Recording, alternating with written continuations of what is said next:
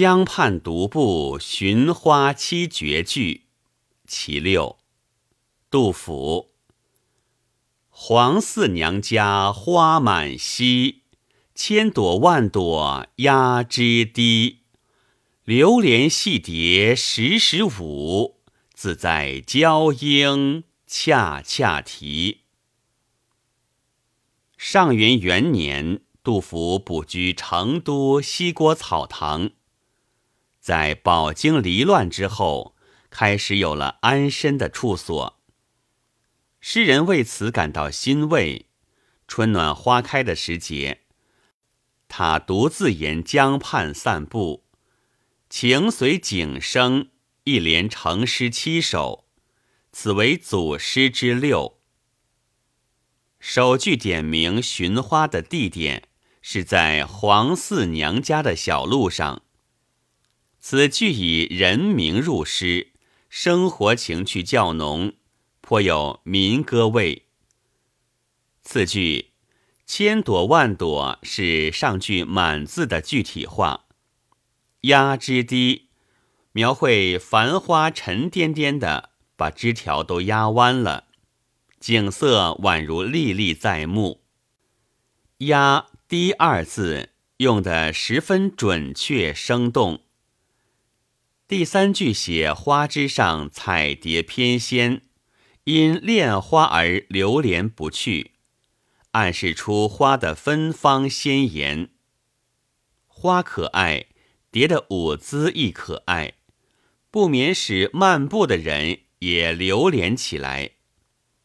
但他也许并未停步，而是继续前行，因为风光无限，美景尚多。时时则不是偶尔一见，有这二字，就把春意闹的情趣渲染出来。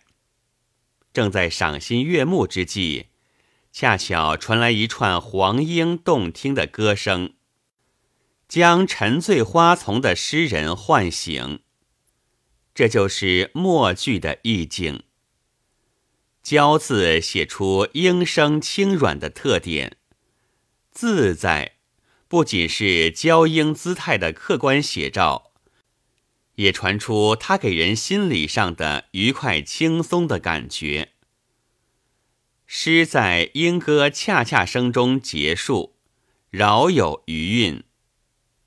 读这首绝句，仿佛自己也走在千年前成都郊外那条通往黄四娘家的路上。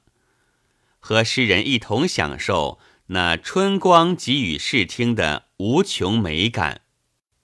此诗写的是赏景，这类题材盛唐绝句中屡见不鲜，但像此诗这样刻画十分细微、色彩异常浓丽的，则不多见。如“故人家在桃花岸”。直到门前溪水流，昨夜风开露井桃，未央前殿月轮高。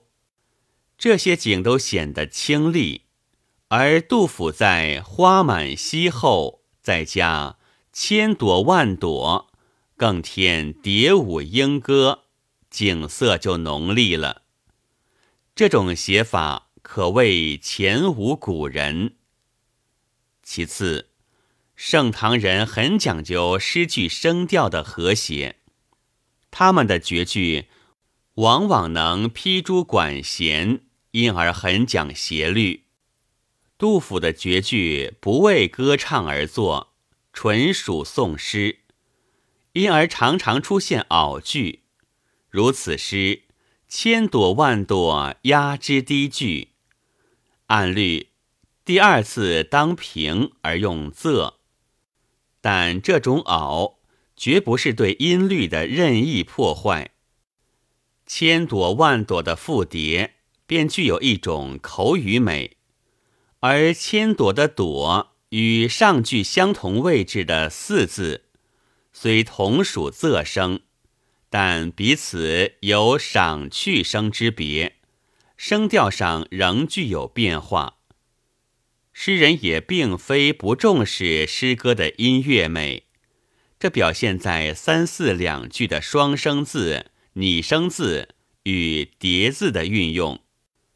流连、自在均为双生词，如贯珠相连，音调婉转；恰恰为拟声词，形容娇莺的叫声，给人一种身临其境的听觉形象。时时恰恰为叠声，即使上下两句形成对仗，使语义更强、更生动。更能表达诗人迷恋在花蝶之中，忽又被莺声唤醒的刹那间的快意。这两句却除“五莺”二字，均为舌齿音。这一连串舌齿音的运用，造成一种庸庸自语的语感，惟妙惟肖地撞出看花人为美景陶醉。惊喜不已的感受，声音的效用极有助于心情的表达。在句法上，盛唐诗句多天然浑成，杜甫则与之异趣。比如对结，乃初唐绝句格调，盛唐绝句已少见，因为这种结尾很难做到神完气足。杜甫却因难见巧，如此诗后联既对仗工稳，又饶有余韵，使人感到用得恰到好处。在赏心悦目之际，听到莺歌恰恰，不是更使人陶然神往吗？此外，这两句按习惯文法应作。细蝶流连时时舞，娇莺自在恰恰啼。把流连自在提到句首，既是出于音韵上的需要，同时又在语义上强调了他们，使含义更易为人体味出来，句法也显得新颖多变。